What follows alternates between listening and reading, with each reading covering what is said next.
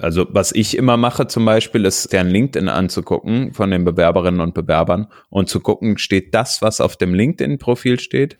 Passt das zu dem, was in dem CV ja. steht? Oder ist da eigentlich was ganz anderes? Wie die Kommunikationshierarchie so abläuft. Also es gibt Kulturen, da ist es vollkommen normal, wenn ich als Junior Developer zum CEO gehe und CEO sagt, super, erzähl mal. Und es gibt andere Kulturen, da gehst du genau zu also dein Direct Report, spricht mit Manager und Manager spricht von Manager zu Manager und dann tingelt es über so acht Stufen nach oben.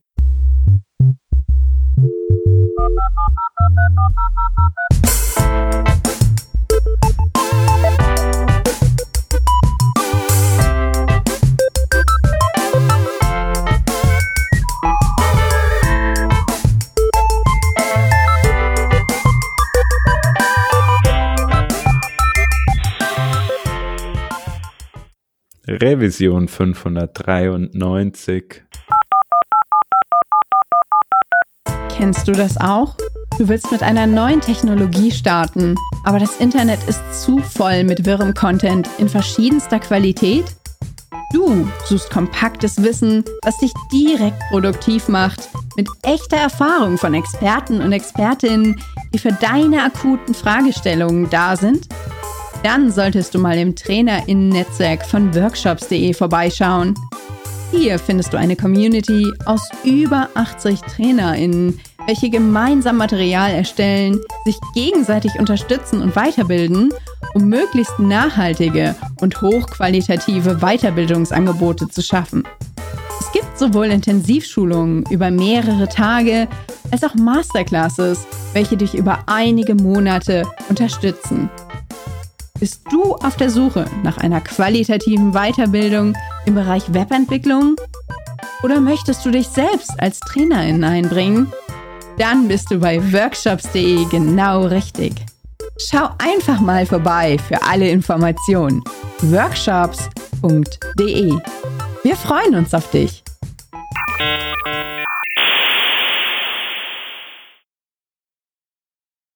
Hallo und herzlich willkommen zum Working Draft Revision 593. Wir sind zu zweit. Da ist dabei die Vanessa. Hi Vanessa. Hallo. Und ich bin der Hans. Wir sind wie gesagt zu zweit und haben uns im Vorfeld mal Gedanken gemacht. Es gibt doch eigentlich äh, immer mal wieder die Notwendigkeit, dass man auch neues Personal einstellt und irgendwie haben wir noch gar nicht so häufig darüber gesprochen, wie man das eigentlich macht. Und Vanessa und ich wollten uns ein wenig dazu austauschen wie schafft man es eigentlich von Anfang an erstmal festzustellen, dass man diesen Bedarf vielleicht innerhalb eines Teams hat? Wie findet man dann auch die richtigen Mitarbeiterinnen und Mitarbeiter bis hin zur Einstellung? Wie sind eigentlich die Prozesse da bei uns? Ja, und damit starten wir direkt auch schon rein, würde ich sagen. Vanessa, wann hast du zuletzt dir Gedanken gemacht, hm, wir bräuchten eigentlich mal wieder jemand Neuen in unserem Team? Ja, es ist witzig, dass wir jetzt gerade heute diese Aufnahme aufnehmen, weil wir absolut nicht heiern aktuell. Und auch schon seit längerer Zeit eigentlich gerade nicht mehr. Mhm. Ähm, dennoch kann ich auf deine Frage antworten mit, ja, erst kürzlich dachte ich mir, eigentlich haben wir so ein bisschen eine Lücke. Und dieser Gedanke kam ja auch nicht einfach nur so von ungefähr oder über Nacht. Was wir jetzt gerade merken, wir sind vier Personen im Backend und drei mhm. Personen im Frontend. Und wir wissen ja alle, dass Frontend sowieso viel komplizierter ist. Und da habe ich mir gedacht, irgendwie ist das ein bisschen unausgeglichen. Ähm, mhm. Diese Konstellation haben wir eigentlich schon länger, schon seit vielen Monaten. Bisher habe ich es mir aber trotzdem noch nicht gedacht. Also was hat sich da geändert, dass ich mir jetzt plötzlich dachte, also irgendwie haben wir eine kleine, kleine Unausgewogenheit da drinnen.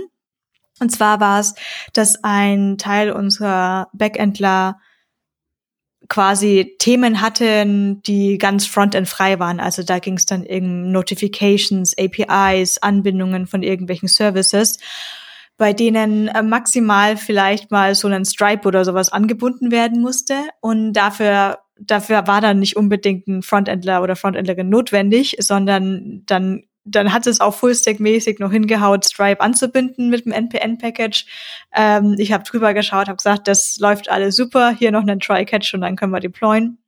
Und jetzt gerade gab's einfach, war, glaube ich, einfach die Verteilung von den Projekten anders und ich war in dem Modus von, haha, ich komme nicht mehr hinterher, ich komme nicht mehr hinterher.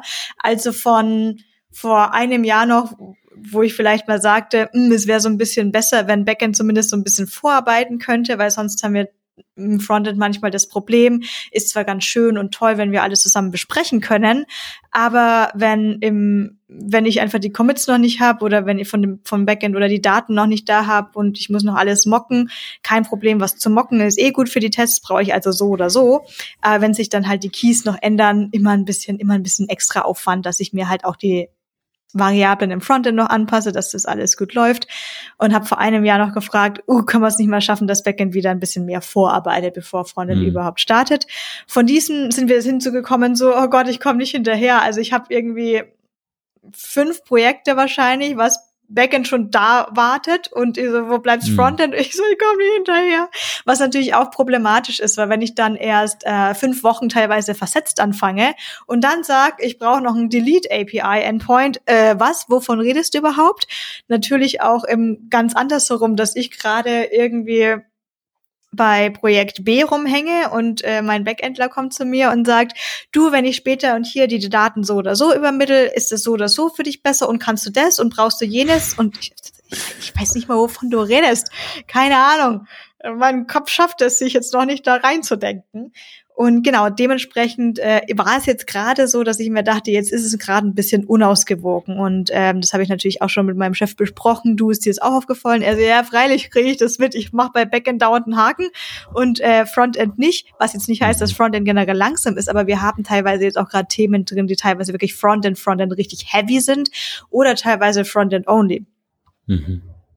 Das heißt jetzt nicht unbedingt, ich habe ja jetzt gerade gesagt, wir sind aber trotzdem nicht aktiv am Heiern, äh, dass wir sofort jetzt jemanden reinholen, weil jetzt ist eher erstmal wieder, wir schauen mal, ähm, vielleicht, dass wir eher die Projekte mal wieder ein bisschen so alleinen, dass wir wieder gleichmäßiger ausgelastet sind oder dass wir vielleicht wieder ein Backend-lastiges Thema, vielleicht sogar ein Tech-Tip-Thema reinziehen, dass wir im Frontend mal kurz wieder die Themen aufholen können und dann alleint man sich nochmal neu und schaut, was muss da jetzt eigentlich, wie, wie geht's da jetzt eigentlich weiter, weil im Moment ist es nur ein Gefühl von den letzten zwei, drei Wochen, das kann sich ja auch sofort wieder ändern. Hm. Ja, was du schilderst, ist wahrscheinlich, sind Situationen, die kennt man in den Teams. Ne? Jeder, der uns zuhört, hat das wahrscheinlich schon mal irgendwie erlebt, dass man irgendwann an den Punkt kommt, dass man sich denkt, hey, wir kommen gar nicht mehr so richtig hinterher. Und vielleicht ist das ein guter Einstiegspunkt, äh, sich nochmal zu fragen, brauchen wir vielleicht neues Personal? Brauchen wir jemanden, um wieder hinterherzukommen? Sei es jetzt, weil viele Anforderungen da sind oder man sagt halt selbst die, wenn man die Prioritäten richtig setzt und sich dann nur auf das konzentriert, was halt Top-Priorität hat, ist man vielleicht trotzdem dauernd unter Strom und ist das vielleicht ein guter Ansatzpunkt, das Team zu skalieren. Meistens muss man ja dann das auch irgendwie, sage ich mal, mit einem mit einem in Anführungsstrichen geldwerten Vorteil, den das dann erbringt, also irgendwie einen Business Value, den das dann haben wird, ähm, ähm, ja auch gegenübersetzen. Also sei es jetzt, man hat beispielsweise eine neuen Applikation eine neue Partnerschaft mit irgendwem abgeschlossen oder man möchte äh, ein Feature, was mehr Kohle bringen soll, ähm, implementieren, was halt langfristig, also ein Projekt, was langfristig dabei sein soll. Ne? Oder es sind banale Gründe, ähm, jemand verlässt die Firma weil man was anderes gefunden hat, weil es Zeit wird, einfach mal zu wechseln oder so. Ich glaube, da gibt es zumindest im Englischen sogar so einen Begriff wie Hiring to Refill oder mhm. sowas. Oder mhm. irgendwie sowas. Weißt, weißt du, was ich meine? Dass man das ja. so sagen kann für ähm, wir heiern eigentlich gar keine neuen Personen, aber sollte jetzt eine Person aus welchen Gründen auch immer gehen, dann würden wir diese eine Stelle nachbesetzen. Mhm. Was ich auch ähm, ganz spannend finde. Ich wollte gerade noch zu dem Punkt von davor sagen, ich glaube, das gute deutsche Wort, was wir gerade besprochen haben, ist die Bedarfsanalyse. So, wir müssen mal rausfinden, ob wir eigentlich jemanden brauchen oder nicht. Genau, ja. Jetzt zu dem ähm, Nachbesetzen der Stellen für mich war das tatsächlich auch immer recht üblich, bevor ich da mal jemals drüber nachgedacht habe, dass wenn eine Person geht, dann muss man diese Stelle ja wieder füllen. Ist ja klar, fehlt ja dann. Mittlerweile weiß ich das gar nicht mehr, ob das, ob man das machen muss, ob man das machen sollte. Besetzt ihr jede Stelle nach, wenn eine Person gehen sollte, oder sagt man auch einfach gut, dann gibt es eine Person weniger und wir strukturieren halt ein bisschen die Arbeit um? Ja, also ich denke, man sollte immer eine, eine auch da eine Analyse machen. Ne? Ist es jetzt notwendig, diese Position wieder zu besetzen? Möchte ich sie vielleicht anders besetzen? Ne? grundsätzlich ist bei uns im Konzern ja schon so, dass man halt ein Budget für eine Stelle hat. Und wenn es jemanden, wenn jemand sagt, zum Glück in der Vergangenheit nicht so häufig vorgekommen. Im Moment passiert es ein bisschen mehr, dass Leute sich entscheiden zu gehen. Ähm, ist ja auch in Medien gewesen, dass bei uns ähm, einige Stellen abgebaut wurden und da gab es halt auch Programme für und in dem Zuge wurde dann halt auch eine Umstrukturierung vorangetrieben. Aber wir stellen halt trotzdem fest, gerade bei uns im digitalen Bereich, wir brauchen eher mehr Leute ja. als äh, die, ja, wenn Leute gehen, dann ist das für mich immer auch eine Chance. Also so sehe ich das immer. Ähm, man hat immer die Chance, dann halt nochmal neu drüber nachzudenken, was muss ich denn an meinem Team-Setup ändern, um es noch idealer zu machen. Ja, ich gebe mal ein Beispiel. Man hat vielleicht vier Senior Developer, die alle mindestens schon drei, vier Jahre da sind, alle minde also in dieser Zeit schon Senior sind und sich vielleicht alle ausrechnen, hey, ich will mich gerne weiterentwickeln, ich will weiterkommen, ich will entweder Lead Engineer werden oder ich will in eine Managerial Position äh, ähm, switchen, dann kann das halt auch einen sehr negativen Impact haben auf ein Teamgefüge, ne? wenn man vier Leute hat, die eigentlich alle das Gleiche wollen, sagen wir mal, auch wenn die sich alle super verstehen, ne? Aber du kannst ja als Arbeitgeber gar nicht allen Vieren wahrscheinlich zur selben Zeit ja den gleichen Schritt ermöglichen. Mal abgesehen davon, dass dann auf einmal in deinem Team vielleicht eine andere Arbeit äh, nicht ja, erfüllt werden würde, die du auch brauchst. Ne? Und ich glaube, das ist halt so ein Punkt, wenn halt jemand sich dann entscheidet, hey, pass auf, ich würde gerne rausmigrieren, weil ich in einer anderen Firma vielleicht die richtige Stelle bekomme, die ich gerne möchte, weil ihr mir das gerade nicht bieten kann. Ich finde das als Manager auch immer eine Chance, die Leute, die das machen möchten, auch zu unterstützen dass sie den Weg gehen können und dann aber zu sagen, okay, was besetze ich denn jetzt nach? Ich habe immer noch drei Senior-Leute, die sich immer noch entwickeln wollen. Hm, vielleicht ist es gut, jemanden zu besetzen, der noch nicht ganz so weit in der Karriere ist. Vielleicht sogar jemanden Junior, den ich, wenn ich mir das leisten kann, in Anführungsstrichen ist ja immer so eine Frage, ähm, jemanden auszubilden oder weiterzubilden sozusagen. Oder gibt es ähm, die Möglichkeit, halt zum Beispiel auch eine Stelle zu splitten und dann zu sagen, hey, guck mal, jemand, der so lange bei uns ist, hat ein gewisses Gehalt. Vielleicht kann ich das Geld irgendwie splitten, hol mir hier noch 10.000 Euro rein oder so von irgendwo anders. Er kriegt das vielleicht zusätzlich genehmigt und kann daraus zwei Junior Positions machen und habe somit auch mehr Chance, Senior-Leuten ähm, die Möglichkeit zu geben, sich zu entwickeln, auch mehr Leadership zu äh, auszuüben, indem sie zum Beispiel halt für jemanden aus dem Junior-Bereich eher verantwortlich zeichnen aus einer fachlichen Perspektive. Deswegen spreche ich von Chance. Mhm. Dennoch, neben der Chance ist es ja auch mit diversen Kosten verbunden. Du hast jetzt gerade schon gemeint, wenn man es sich leisten kann, den Junior ähm, anzustellen, allerdings auch generell, wenn man es sich leisten kann, generell jemanden anzustellen für die ganze Arbeit, die da meiner Meinung nach doch reinfließen sollte, damit man wirklich eine die Stelle auch gut nachbesetzt, damit es für beide Seiten passt. Wir haben ja dann einerseits den Prozess ähm, die Stelle auszuschreiben, die Interviews zu führen, was ja sehr oft mit ähm, teilweise Abteilungsleitern, die involviert sind, teilweise vielleicht Senior Devs, die da mit in die Interviews gehen, vielleicht teilweise sogar Coding Challenges ähm, oder zumindest Interviewfragen, Vorbereitungen, die, das sind ja alle Sachen, die da reinfließen. Vielleicht einfacher, wenn man so ständig im Hiring-Prozess mhm. immer wieder ist, vielleicht große Agenturen, dann hat man eben diesen ganzen Blog vorbereitet. Ähm, aber auch dann im Endeffekt kommt ja auch ein Onboarding-Prozess rein. Also jetzt sind jetzt zwar gerade alle Schritte schon schon benannt. Ähm, ich könnte mir aber eben auch vorstellen, dass man dann teilweise in aktuellen Situationen sagt, vielleicht schauen wir einfach drauf, dass wir in dem Team, das wir jetzt sind, vielleicht auch mit einer Person weniger, aber da das umstrukturieren, aber wir sind alle ongeboardet, wir kennen uns aus, vielleicht sind wir da gerade besser gefahren, wenn wir die Stelle noch nicht nachbesetzen. Hm. Ja, das ist durchaus eine Möglichkeit. Ich glaube, was man da halt immer bedenken muss, ist halt so, was passiert, wenn dann jetzt jemand anderes noch sich entscheidet, ach, ich, mir macht das hier auch keinen Spaß mehr, ne? Also, und dieses Risk muss man halt immer covern. Ja, jetzt komm, komm mal, kommen wir wieder zu diesem Beispiel, was ich eben gesagt habe, ne? Vielleicht sind es von diesen vier Leuten, geht eine Person und dann sagt jemand anders, ja, stimmt, hat die andere Person eigentlich recht. Ich gucke mich jetzt auch mal um und einen Monat später fällt der Person auf, ach, ich habe ja doch eine tolle Chance hier in einem anderen Unternehmen. Auf einmal hast du zwei deiner vier Leute verloren und dann bist halt am Schwimmen. Was auf einmal, mhm. was erst ein Problem für dich war, dass du vier Leute hast, ist jetzt auch für dich auf der anderen Seite ein Problem, weil dir diese, weil dir zwei Leute vielleicht weggebrochen sind. Und ich finde, dieses Risk muss man schon ein Stück weit covern. Also da muss man schon gucken, dass man halt ähm, nicht zu lange wartet.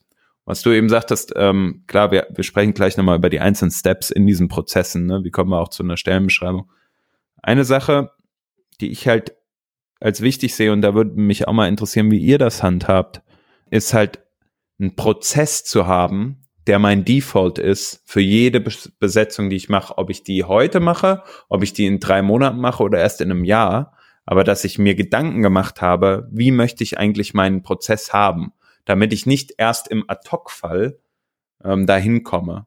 So, so sehe ich es zumindest ähm, dass man dann halt äh, unter Zugzwang ist und sich über genau das, was du gerade gesagt hast, alles Gedanken machen muss. Auf einmal ist da so ein Berg Arbeit und du kommst eigentlich gar nicht hinten dran. Wie handhabt ihr das jetzt? Das war viel von den Gründern auch erstmal vorgegeben mit so Richtlinien. Bei uns war immer von vornherein klar, wie viele Interviews es generell geben wird ich meine, nach oben ist immer offen, wenn auch die, wenn auch die, die Interviewees noch mehr mit uns sprechen wollen, da gibt's natürlich kein Limit. Dann stehen wir immer für jede Frage für ein Gespräch bereit. Aber gestartet hat es meistens bei, also bei jetzt äh, Developer-spezifisch waren das Gespräche, wenn es im Frontend waren, äh, zuerst mit mir zum Kennenlernen. Dann ähm, gab es damals, und das habe ich euch auch schon mal hier im Podcast noch benannt, äh, gab es Coding Challenges von denen ich mittlerweile gar nicht mehr, äh, weiß ich nicht, ob ich das heute noch so machen würde. Das würde ich jetzt zumindest mal sagen, ich würde das nochmal überdenken, wie wir das in Zukunft machen wollen würden, wenn wir wieder heiern. Aber bevor wir da, äh, sorry, wenn ich kurz reinkritsche, ne, bevor wir jetzt noch in die, die einzelnen Steps reingehen, vielleicht, also das, ich habe zwar jetzt gefragt, wie macht ihr das, ne? Habt ihr so einen vorgefertigten Prozess und so, aber ich glaube, was halt auch noch wichtig ist, und vielleicht sprechen wir da auch vorher drüber, wie kommt man halt überhaupt an an Leute ran, die sich dann in diesem, also in diesen Interviewing-Prozess ah. begeben, sondern halt auch ähm, vorher schon, ne? Wie schafft man, wie macht man eine Stellenausschreibung? Ähm, was ist eigentlich mit CV-Screening? Ja. Das sind ja auch noch Themen. Also wie schreibt man beispielsweise eine, eine Stelle aus? Jetzt weiß ich, was du meinst, weil es natürlich immer komisch ist, wenn man genau irgendwie äh, heute mit einer Person äh, geht und man muss es morgen nachbesetzen und du musst heute gucken, wer ist da eigentlich so auf dem Markt. Wir haben, glaube ich, tatsächlich irgendwo so Notion-Seite, bei der Seiten, bei der Stellen beschrieben sind. Aber tatsächlich wurden wir durchaus eher mal von Personen angeschrieben, wo wir auch dann zum Beispiel teilweise gesagt haben, du aktuell heiern wir nicht, aber dürfen wir deine E-Mail-Adresse speichern und uns wieder bei dir melden, wenn wir wieder im Hiring-Prozess sind. Und so lief das zumindest im Frontend bisher recht erfolgreich. Und ich musste dann quasi immer gar nicht so, äh, keine Ahnung, auf LinkedIn gehen und da irgendwie Sachen reposten. Das hat dann funktioniert. Vielleicht hat es auch geholfen, dass ich eben hier und da einfach so auf ein bisschen Konferenzen unterwegs war und dann eh schon ein paar Leute kannte und dann im Endeffekt vielleicht auch einfach mal nur einen Tweet rausgesendete mit so, wir würden jetzt suchen, hätte jemand Interesse, sollen wir mal quatschen. Mhm. Und da habe ich auch wirklich ganz, ganz, ganz tolle Leute kennengelernt. Bei vielen hat, haben dann im Endeffekt manche äh, Sachen einfach nicht gepasst, von welchen Bedingungen oder Text-Stack oder was auch immer das eben war. Mhm. Aber das äh, fällt mir gerade ein, das ist natürlich auch total toll, welche Leute man da wirklich dann auch kennenlernen kann, auch wenn man beschließt, äh, Person sucht sich was anderes oder wir suchen ein bisschen was anderes. Da habe ich aber auch immer noch ein paar Leute, die ich äh, gerne dann auch andere an andere Firmen ver weiterverweisen wollte oder habe in, in, der, in der Vergangenheit getan. Ja, wie, wie läuft's bei euch ab? Ja, also ich finde erstmal ganz wichtig, was du sagst, diese Öffentlichkeitsarbeit in Anführungsstrichen, die man halt macht, das ist halt mega gut, ne? Und wenn man halt die Möglichkeit hat, so über, hey, wir suchen und da melden sich die richtigen Leute, ähm, das ist halt super, super viel wert, ne? Oder wenn man Kontakte in der Hinterhand hat. Das auch ähm, beispielsweise damals bei FIO versucht halt über Kontakte Leute oder oder Stellen zu besetzen. Es hat sich für mich als sehr schwierig auch rausgestellt, ähm, da auch die richtigen Leute zu finden, je nachdem, was man hired und so. Man kennt immer Leute, klar, irgendwie kriegt man da auch, vielleicht kommt man zusammen, aber dann passen andere Rahmenbedingungen vielleicht ja. nicht oder so. Bei uns und ist halt auch mit der Vielzahl der Stellen halt einfach ähm, schwierig teilweise. Ne? Also, keine Ahnung, ich glaube in meinem Team, ich sag jetzt einmal, es sind ungefähr zehn Stellen jetzt gerade ausgeschrieben, ähm, die über alle über Referrals reinzubekommen, ist praktisch nicht möglich, vor allem zum jetzigen Zeitpunkt.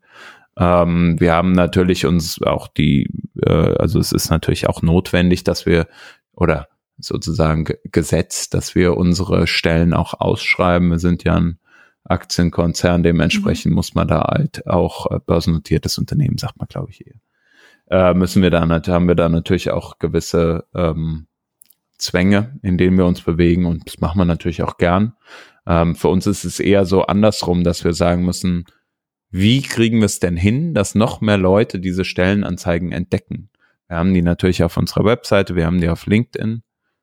Welche anderen Portale lohnen sich noch so? Ähm, oder muss man halt auch in eine Direktansprache gehen? Ne? Ich glaube, viele Hörerinnen und Hörer kennen das vielleicht auch.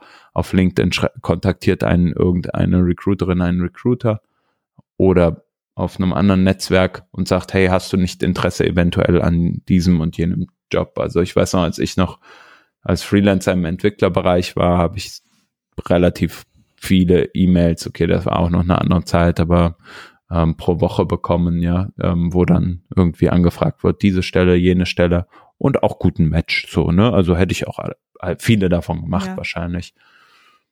Genau. Das ist halt etwas, ich glaube, oder das ist bei uns halt relativ äh, schwierig, auch dann immer zu verargumentieren, weil Leute, wenn du auf eine Permanent Position, also eine Festanstellung hirest, dann sind Recruiterinnen und Recruiter halt normalerweise bei so 20 Prozent vom Jahresgehalt mhm. ungefähr. Ist immer unterschiedlich, glaube ich. Sagen wir mal, jemand würde 80k verdienen im Jahr, äh, mal 0,2 sind es 16.000 Euro, die du dann halt einmalig schon mal direkt oben drauf zahlst. Wenn du das jetzt zehnmal machst, 160.000 Euro. Ist halt auch eine Stange Geld, wo du eigentlich schon wieder fast zwei Leute von heiern könntest, so für dieses eine Jahr. Das muss man sich dann halt immer überlegen, finde ja. ich persönlich. Ja, ich denke, es gibt immer so einen sehr langen Effekt mit dieser Öffentlichkeitsarbeit. Mhm. Ähm, ich bin ja damals auch, als ich zu der Firma bin, bei der ich vor meiner jetzigen war, die kannte ich schon jahrelang. Nicht so richtig gut, aber ich war da mal auf so einem CSS-Meetup in München. Ja. Und da habe ich mit einer Person gequatscht und irgendwann war ich dann eben am Top suchen und hatte einfach dieses Meetup da im Hinterkopf. Und ich denke, ich, beziehungsweise ich weiß es nicht, ob man das wirklich messen kann, welchen Effekt solche Sachen haben. Und vielleicht ist es auch schwer zu argumentieren, warum sollte für eine Firma jetzt vielleicht auch Meetups sponsoren oder warum sollte sie Leute da hinschicken, keine Ahnung. Äh, vielleicht wird sogar gemessen bei so großen Firmen. Aber ich krieg immer wieder einen positiven Effekt davon mit. Aber vielleicht passiert es dann eben erst in fünf Jahren, dass man das noch im Hinterkopf hat und dann mal anklopft, du, also äh, wie, wie schaut's denn jetzt gerade aus? Für einen schnellen Effekt ist es vielleicht nicht unbedingt geeignet, sich auf ein Meetup zu stellen und sagen, äh, braucht jemand einen Job, hallo? Oder andersrum. Ja, aber auf die Langfristigkeit denke ich schon sehr hilfreich, weil dann weiß man vielleicht auch schon wirklich, was die Leute machen. Vielleicht hat man da dann auf so Meetups mit den Personen schon mal tatsächlich so Eye to Eye in Real gesprochen. Was geht bei euch ab? Was sind die Probleme? Ja. Also ich glaube, die großen Firmen sind ja auch viel aktiv auf den entsprechenden Konferenzen. Dann sieht man das ja auch immer. Ne? Ja. Und wir heiern übrigens auch. Das ist unser Produkt, schön und gut, aber wir heiern übrigens. Oder die sind wirklich nur fürs Hiring ja. da. Ne? Ähm, ich glaube, das, das passiert schon sehr, sehr viel. Oder werft mal hier, ihr könnt ein iPad gewinnen und werft mal hier bitte eure E-Mail-Adresse ein. Um, und dann kriegt man irgendwie, ja, da die. Wahrscheinlich sehr günstige ähm, E-Mail-Adressen für so, was ein iPad dann im Endeffekt wahrscheinlich kostet. Ja, wahrscheinlich genau, wenn man dann 1000 ja. oder weiß nicht, sind es 200, 300 sehr wertvolle Kontakte da ja. erhebt, ne, auf so einer Konferenz, das ist natürlich schon cool. Ja, genau, aber ich glaube, das ist halt so, ähm, ist halt so, wenn man die, die Stelle ausgeschrieben hat, halt wichtig, dass man halt auch Bewerbungen reinbekommt und dann im Normalfall schicken die Bewerberinnen und Bewerber ja auch ihre CVs mit. Mm, ich sehe es in den letzten Jahren immer mehr oder also immer weniger eigentlich, muss man es so formulieren, dass jemand auch ein Anschreiben mitschickt. Äh, Im Normalfall sind ah. das nur noch ah. CVs im technischen Bereich, ja. die ich sehe. Weiß ja, nicht, manchmal, manchmal steht es bei, glaube ich, so manchen Firmen so richtig als Formular dabei, schicke dieses Anschreiben mit, erst dann kannst mhm. du anschicken. Okay, Mittlerweile vielleicht schwierig, wenn das eh ChatGPT schreiben kann. Ich weiß nicht, ob das noch was viel wert ist. Wahrscheinlich schon, weil ChatGPT sucht ja auch nur irgendwas Unpersönliches raus. Das ist natürlich immer noch. Im Endeffekt kannst du es halt äh, verschönern, die Formulierungen. Aber die ja. kann man ja nicht anpassen. Genau, also das, was da drin steht. Ich glaube, das ist halt so, ähm, wir haben da irgendwann mal, oder ich habe es irgendwann mal gesagt, ich glaube, CVs werden ähm, äh, auf, im Laufe der Zeit sich halt alle normalisieren, in Anführungsstrichen, mhm. weil halt jeder einfach irgendwie so ein Programm verwendet. Und dann ist das, was dich auszeichnet, halt wirklich die Tätigkeit, die du getan hast. Ähm, ich glaube, da sind wir noch nicht ganz. Ich sehe es bei den, bei den großen Tech-Unternehmen sieht man es schon, die halt wirklich nur auf die CVs gucken ähm, und halt wirklich gucken, was hast du getan in der Vergangenheit, ähm, die ja auch in der Vergangenheit immer wieder mit Recruitern auf einen, vielleicht hast, habt ihr das auch mal gehabt, dass irgendwie auch mal ein Meta oder ein AWS auf euch zugeht. Aber die haben natürlich auch Jobprofile äh, oder Jobwebseiten, da kann man sich auch einfach bewerben und dann gucken die halt auf dein CV. Ähm, ja. Genau. Und dann wird's aber spannend, ne? Also dann, dann geht's halt ans Screening so als Mitarbeiterin oder Mitarbeiter. Und man muss sich dann von diesen, keine Ahnung, auf eine Android-Stelle bei uns haben sich 160, 200 Leute beworben. Muss man die halt mal durchgucken, ob da irgendwie was dabei ist an Bewerberinnen und Bewerbern, wo man sagt so, oh ja, die stechen raus. Nach was guckst du bei sowas? Jetzt kommt es drauf an, in welchem Stadium. Also die CVs an sich, ich glaube, die werden auch tatsächlich vorgescreent, bevor ich überhaupt einen Namen höre oder dann ein Dokument zugeschickt bekomme. Wer macht das? Die Gründer. Wie, wie kommt es, dass du sagst Namen? Das ist ja interessant. Äh, was heißt, was meinst du Namen? Das, das, äh, ich werde zum, also wenn ich die Person vielleicht zum Beispiel nicht kenne oder die Person kam nicht über mich oder ich kenne sie gar nicht, dann werde ich angefragt äh, per Slack so, hey, wir hätten eine Person, die könnte sehr interessant für uns sein. Wir können es nicht so ganz beurteilen, aber wir glauben, es könnte interessant werden. Hier ist der Name und hier ist ein CV, schau es dir doch mal an und dann schauen wir weiter, ob wir eben weiter Kontakt aufnehmen. Mhm. Ich fragte deshalb, Oder denkst weil du, ich sollte ähm, das natürlich anonym bekommen? Nee, das ist, äh, wieso fragst du? Ja, also es gibt Bewerbungsprozesse, da ist das komplett anonymisiert. Ja. Also da den Namen zu kennen, das würde dich ja framen. Ja. Ähm, oder genau, oder Bilder dazu, ne? Gibt ja auch genügend Portale, wo steht, hey, bitte bewirb dich bei uns mit einem CV, aber schreib ja. kein Bild und schon gar nicht diese Details, sei es jetzt Religion, sexuelle Orientierung. So bla, bla, bla. Ja, tatsächlich habe ich nicht viele Details. Ich habe weder ein Bild und manchmal habe ich auch keinen ganzen Namen. Manchmal habe ich auch nur eine Art Spitznamen. Aber das ist ja auch voll okay, ne? Also manchmal, also was ich immer mache zum Beispiel ist, oder ganz häufig mache, ist deren LinkedIn anzugucken von den Bewerberinnen und Bewerbern und zu gucken, steht das, was auf dem LinkedIn-Profil steht? Passt das zu dem, was in dem CV ja. steht? Oder ist da eigentlich was ganz anderes? Weil dann ist das für mich ein Flag, so. Also erstmal kein Red, aber Zumindest ich frage ich da mal danach. Äh, kurz dazu sagen, dass ich jetzt nicht sowas bekomme wie 140, 160 zum Durchscreen. Wahrscheinlich noch nicht mal 20. Ja, ähm, also, ja. ja und das ich gehe dann straight dann doch in den CV und schaue mir die äh, letzten Jobtätigkeiten an. Und ich bin tatsächlich dran interessiert, was da auch so für Stichpunkte stehen, weil ich dann schauen möchte, wie viele verschiedene Erfahrungen sind es eigentlich oder wie tiefgründig waren die, weil es mich auch erstmal, das ist aber noch relativ bewertungsfrei. Mhm. Interessiert mich einfach nur, mit welcher Art von Person hätte ich es hier zu tun? Ist es eine Person, die in keine Ahnung, in 120 verschiedenen Dialekten und Frameworks und sonst was gearbeitet hat und vielleicht tatsächlich ein sehr breites Wissen in den Sachen aufgebaut hat? Oder ist es eine komplette Expertin, ein kompletter Experte in Framework XY? Und was ist dir da lieber? Das kommt ja wirklich, das kommt auf die Bedarfsanalyse drauf an. Und ich finde, es gibt absolute Vor- und wahrscheinlich Nachteile zu beiden Sachen. Wahrscheinlich ist es auch einfach die Balance, die es macht. Hm. Hätte ich jetzt eine große Firma und ich brauche einfach jemanden, der oder die sich einfach sehr gut in AWS oder in Docker auskennt, dann wäre es mir jetzt auch egal, ob die Person schon mal jQuery gesehen hat oder nicht. Ähm, ich denke, bei uns ist es, äh, wäre es so ein Vorteil auf jeden Fall, dass die Person zumindest auch offen für Flexibilität wäre.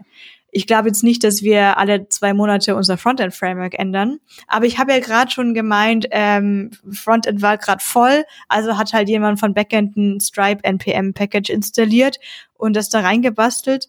Ähm, und das ist natürlich auch gut, dass eine Person generell dafür offen ist, die Challenge anzunehmen. Wie kommst, also wie, wie findest du raus, ob jemand offen ist? Das mache ich dann in den Frageprozess. Ja. Und dann sind dann so Fragen wie, wie würdest du es finden, wenn das und das passieren würde? Oder ich frage, ist in deiner Vergangenheit mal so und sowas passiert und wie habt ihr dann darauf reagiert und wie war das dann? Ja. Ja, das ist total spannend, weil also genau das finde ich halt auch so super schwierig im CV. Du kannst ja die Persönlichkeit ja. so schlecht erkennen. Und ich finde halt, wenn, also manche Menschen machen das auf ihren CVs und die finde ich, die stechen total heraus. Die schreiben etwas, was alle anderen nicht schreiben. Ja, die haben vielleicht, also Einleitungssatz haben ja mittlerweile zum Glück schon ziemlich viele Leute, die halt dann irgendwie mal keine Ahnung, drei Sätze darüber schreiben, wie sie äh, sich selbst sehen. Und wenn da dann halt nicht drin steht, ich habe in den letzten Jahren mit folgenden Frameworks gearbeitet, A, B, C, D, sondern auch mal darüber etwas hinaus mal etwas. Ja, so ich bin, für mich ist Kommunikation wichtig, weil oder dies und jenes, weiß ich nicht, ja. Und ich beschäftige mich neben der Programmierung auch noch mit, keine Ahnung, Design, äh, User genau, Experience Punkt, und sowas. Bei dem Punkt, ähm, das Einzige, was man da vielleicht im CV noch raussehen kann. Ich meine, ansonsten bist du vielleicht auch gar nicht immer so hauptverantwortlich dafür, was du bei deinen vorherigen Berufen genau gemacht hast, weil es gab vielleicht auch Gründe, warum du gegangen hast. Also kann ich jetzt niemand bewerten, wenn eine Person die ganze Zeit nur mit einem Framework gearbeitet hat. Vielleicht war die zwei Jahre lang auf dieser Arbeit und gesagt, ich will was Neues lernen, ich will was Neues lernen, ich will was Neues lernen, nie jemand zugehört, als habe ich sie kündigt und so was Neues. Also kann ich das ja nicht bewerten. Aber ich habe dann eben einfach eine Grundlage, wo ich schon weiß, ha, ich könnte hier jetzt fragen, wie das so gekommen ist, dass nur damit gearbeitet wurde. Und beim CV ansonsten kann ich zum Beispiel sehen, hat war da irgendwie gestanden, ich habe mal bei einem Meetup irgendwie gesprochen mhm. oder ich äh, war auf den fünf Konferenzen, um mich weiterzubilden. Und das Einzige, wo ich weiß ich nicht, ob ich jemals aufhören werde zu schmunzeln, wenn ich sehe, sind irgendwelche Sternchenbewertungen. Und wenn ich irgendjemanden sehe, der oder die fünf von fünf Sternen bei HTML hat. Für die Person habe ich immer ganz bestimmte Fragen dann, mhm. wenn man sich tatsächlich mal sieht, weil ich möchte schon mal diese fünf von fünf dann auch testen. Nee, also diese Sachen sagen mir auch gar nichts. Ich verstehe, dass es designtechnisch manchmal ganz nett aussieht. Ähm, ich weiß aber ehrlich gesagt nicht, was 80 von 100 bei JavaScript sind. Ich weiß auch nicht, was 100 von 100 bei JavaScript sind. Vielleicht ist es auch eher so diese Einschätzung für, ich fühle mich damit am wohlsten das habe ich halt auch mal gemacht, fühle mich aber noch nicht so fit damit. Aber weißt aber du was? Sorry, wenn ich da äh, zu ja. was sage jetzt und reinkriege. Weißt du was? Ich glaube, was halt mega hilfreich sein kann, wenn man das gerne ausdrücken möchte, dann packt bitte auf eurer, euer LinkedIn-Profil die Skills und lasst die endorsen von allen Leuten, die ihr kennt. Ja, wenn ihr wirklich mhm. JavaScript 80, 90 Prozent könnt, dann können das andere beweisen. Also Social Proof ist viel mehr wert als das, was ihr selber da habt. Deswegen auch das LinkedIn-Profil so wichtig, finde ich persönlich. Wenn die Leute Recommendations haben, ich finde es so gut. Ich verstehe nicht, warum nicht jeder Recommendations auf seinem LinkedIn-Profil hat. Da steht von anderen Leuten beschrieben, wie du bist. Das ist das best, der beste Ausweis, den Idee. du haben kannst. In der Zeit lang immer, wenn ich Recommendations oder auch diese Bewertungen von anderen Leuten sehe, hab, ist mein, ist tatsächlich einer meiner ersten Gedanken, sind halt Buddies und haben sich halt gegenseitig ein bisschen hochgelevelt. Ähm, da, von daher fand ich das eine Zeit lang auch ein bisschen komisch persönlich bei mir selber und ähm, mir kam es auch komisch vor, andere Leute zu fragen, ob sie das machen wollen. Das wäre so ein Grundgedanke, der, den hätte ich jetzt nicht einfach so gehabt oder geäußert. Ich persönlich glaube, dass das sehr wichtig ist, dass man ähm, über diesen Social Proof arbeitet, gerade wenn man vielleicht auch ähm, sonst noch nicht so viel vorzuweisen hat. Ja, vielleicht hat man erst ein Projekt gemacht oder so in seinem Leben. Oder aber man ist gestandener Senior Engineer und möchte sich vielleicht weiterentwickeln in eine Lead-Position. Finde ich, das ist das so notwendig, genau diese Leadership Skills zum Beispiel darüber aufzuzeigen. Du sagst jetzt, vielleicht sind das die Buddies ich kann mir vorstellen, dass man das ganz, ganz gut also sehen kann, ja, wer das wie ja. schreibt. Ja, also äh, ich versuche ja nur, ich habe ja, ich habe ja so einen ganz, ganz, ganz ausgeprägten ähm, Gerechtigkeitssinn. Das heißt, mhm. immer wenn du mir sowas sagst, werde ich dir erstmal so als kleiner Anwalt, Anwältin antworten, bevor ich immer so persönliche Sachen sage. Deswegen versuche ich immer zu überlegen, warum könnte das vielleicht bei manchen Personen nicht so bekannt sein. Oder vielleicht war das einfach der Moment, auf den wir alle gewartet haben, dass da ein Hans kommt und sagt, Leute, das ist doch wichtig. Und also, ach, LinkedIn, da das bin ich ja nicht drauf. Ja. Doch, doch, wie doch, natürlich. Das glaube ich nicht, dass äh, dass wegen mir jetzt jemand äh, äh, ach so, denkt, ach, der Hans muss mir das sagen. Das glaube ich auf jeden Fall nicht, aber ich hoffe, dass es äh, vielleicht dazu anregt, mal drüber nachzudenken. Ich meine auch nicht, dass der Hans das einem sagen ja. muss, aber ich glaube schon, dass man vielleicht in seinem Daily Business und eigentlich will ich doch nur coden und äh, ich bin eigentlich nicht unbedingt die Person, die mich da jetzt selber verkauft, ähm, so dran gedacht hat, bei LinkedIn da solche, dass es solche hm. Features hm. überhaupt gibt. Ja, wie dem auch sei, ich glaube, wenn man dann halt in den Interviewprozess denn dann reingekommen ist, ne, dann muss man sich da ja auch ein bisschen Gedanken machen. Und du hast ja eben schon ein bisschen angeteasert. Das heißt, du hast gesagt, ähm, du versuchst dann herauszufinden, ob eine Person wirklich offen ist und neuen Sachen offen gegenübersteht, indem du die Leute halt fragst. Und du hast eben schon mal ein bisschen was zu eurem Link, äh, zu eurem Interviewing Process gesagt. Vielleicht kannst du das nochmal ein bisschen detaillierter aufschlüsseln. Also ihr habt, du hast das erste Interview selber als Hiring Managerin in Anführungsstrichen und sprichst dann mal mit einer Kandidatin und dem Kandidaten ja. als erstes. Also auch vor mir gab es wahrscheinlich auch schon mal ein Vorgespräch, außer es die Person kam jetzt auch wirklich direkt zu mir, da ist vielleicht ein bisschen anders. Und jetzt nochmal, ähm, legt es hier nicht alles auf die Goldwaage oder dass das immer so wäre. Wir sind eine sehr, sehr kleine Firma Agil. und das kann sich auch wir sind vor allem klein. und das kann sich äh, bestimmt auch wieder ändern. Deswegen spreche ich jetzt einfach von der Erfahrung, die ich jetzt schon so hatte, was jetzt ein bisschen her ist.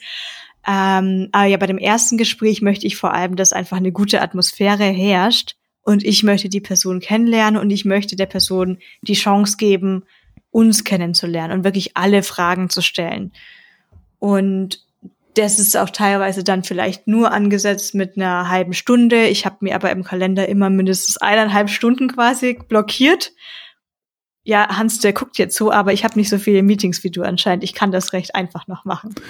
Nee, ich habe so ein bisschen so geguckt, so, ach krass, wir machen, also du machst ein Meeting ähm, äh, sozusagen, aber gehst davon aus, dass es länger dauern kann. Super gut, weil die Kandidatin und die Kandidat, der Kandidat alles fragen kann und du auch alle Fragen fragen kannst. Das ist auf jeden Fall sehr, sehr wertvoll, glaube ich. Und mir ist es extrem wichtig, dass man auch nicht irgendwie so drei Minuten vor Schluss, ach Gott, jetzt sind wir, oder wir sind eigentlich jetzt schon eine Viertelstunde drüber, aber hast du eigentlich noch eine Frage? Das ist vielleicht einfach unangenehm und dann will die Person die Frage auch nicht mehr stellen oder hat selber ein Meeting, kann ja sein. Mhm. Ähm, dementsprechend plane ich für mich selber auf jeden Fall Zeit an, dass ich im Notfall immer länger bleiben könnte. Und mir ist es wirklich extrem wichtig, dass sehr viel Zeit reserviert wird für Fragen von dem und der Interviewee an der Stelle. Und ansonsten kann ich gar nicht so genau sagen. Ich habe, ich habe so, beziehungsweise ich habe auf jeden Fall einen relativ großen Block an Fragen, von denen ich dann auswählen kann. Ähm, sollte da vielleicht auch das, äh, das Gespräch da mal in Stocken geraten. Meistens sind die Fragen wirklich in Richtung von, äh, gab es so eine Situation in der Vergangenheit, und dann erzähl mal darüber. Und ich meine, so Standardfragen sind natürlich so, auf was bist du so richtig stolz? Komm, erzähl mal. Mhm. Und dann, dann sind die meisten anderen Fragen auf dem Blog schon fast auch wieder egal, weil dann kommt, oh, ich habe da das programmiert und das war so cool da dran und dann da, da, da und dann ist das passiert und dann, und dann hat man irgendwie, dann kann man, hat man da das Gesprächsthema eigentlich schon, kann da die Person kennenlernen. Ja. Ja, äh, finde ich super cool, ähm, was du sagst. Also erzähl mir mal von der Situation und wie bist du damit umgegangen und so. Ähm, ich, was ich häufig jetzt mitbekomme in den Teams auch und auch in der Vergangenheit immer wieder gesehen habe, ist halt diese Diskussion über was ist das erste Interview was du führst und wie viel Zeit davon nutzt du für Cultural Fit Fragen versus Technical Fit Fragen und wie bewertet man das überhaupt? Ne? Es gibt ja dieses bei manchen Unternehmen, die machen auf jeden Fall als erstes ein technisches Interview. Nur wenn du da bestanden hast, gehst du überhaupt weiter und man spricht darüber, ob du ein Cultural und, und Fit hast und stellt dir Behavioral Questions und ähnliches. Dann gibt es irgendwie Unternehmen, die sagen, nee, wir frühstücken das andersrum ab. Wir gucken erstmal, passt die Person als Mensch zu uns. Dann gucken wir mal, ob das auch irgendwie vielleicht mit dem Technischen hingeht und ob da die richtige Einstellung da ist. Wie bewertest du das für, für dich?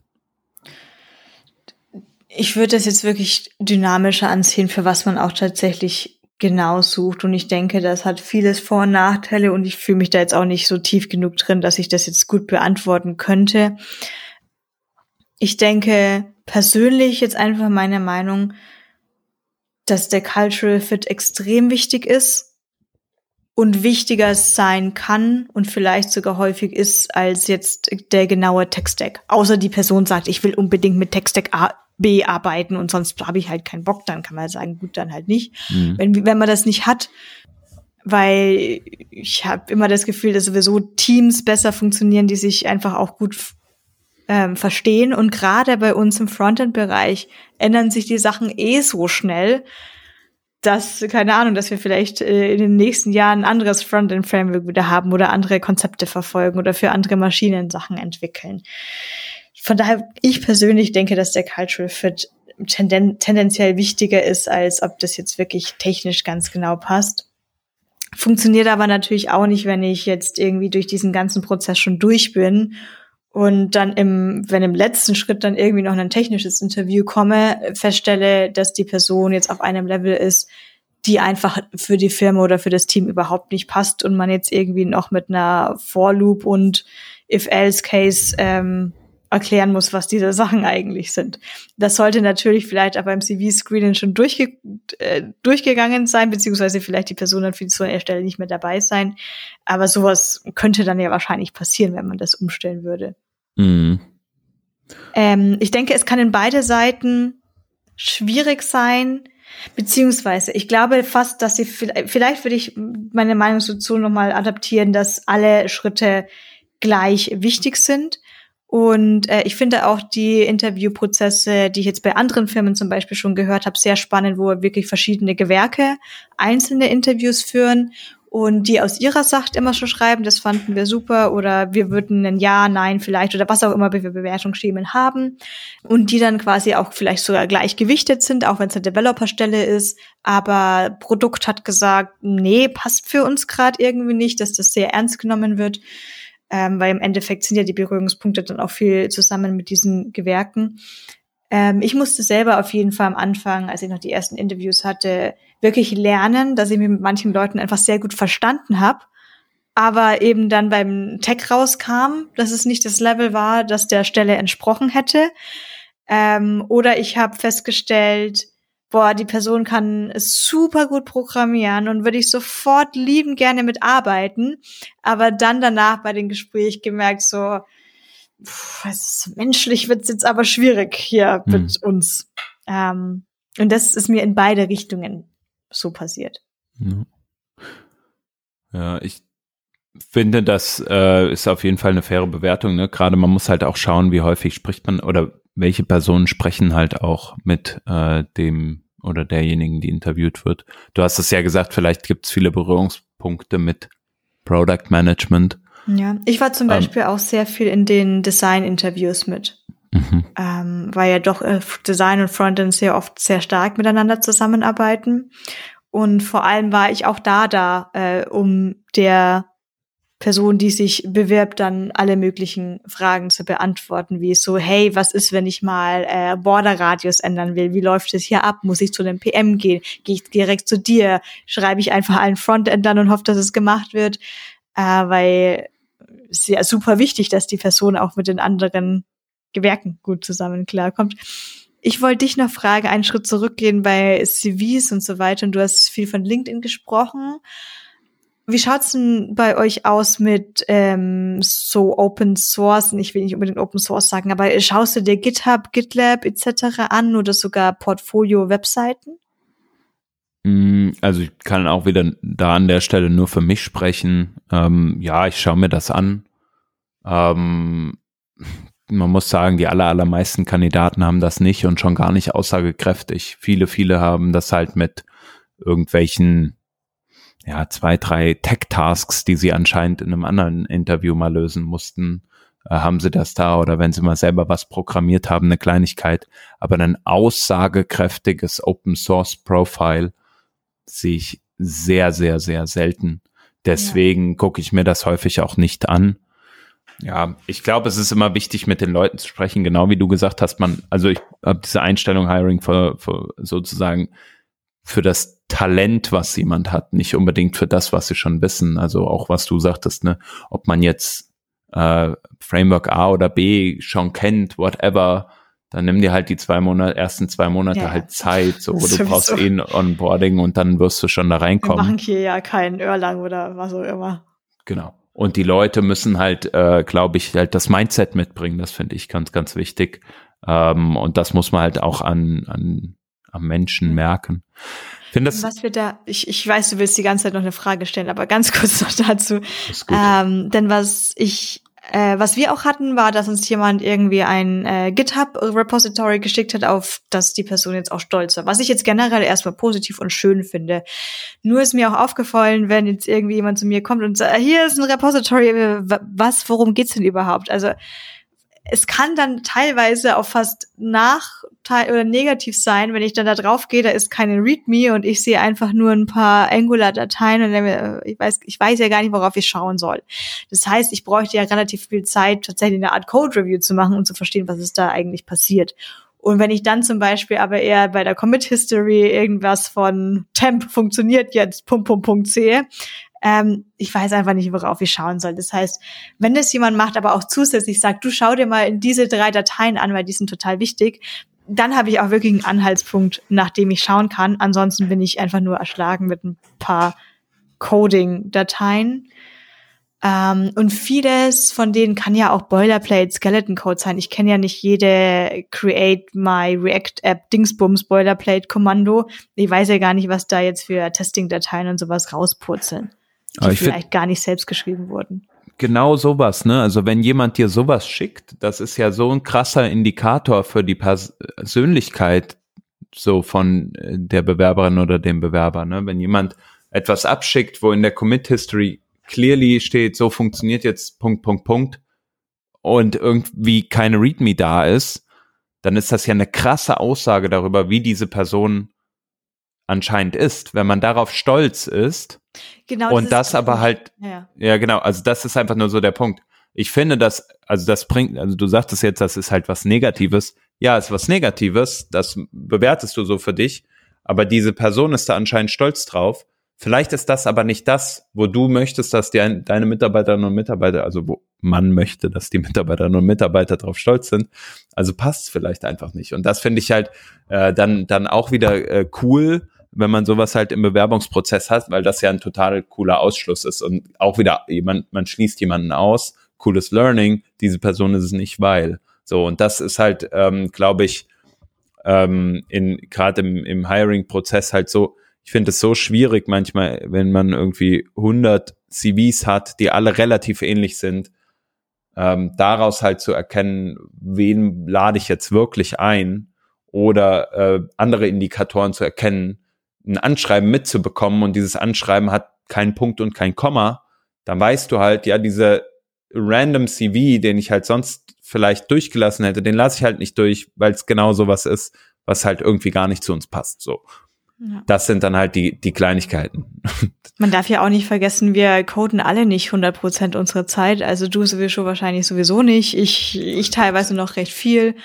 Aber so viel, wir müssen so viele andere Sachen machen, die, die man sich normalerweise nicht vorstellt, wenn man sie an jetzt so ein Tech-Interview denkt. Bei Tech-Interview denkt man immer so an Algorithmen und keine Ahnung, ah, Sternbäumchen.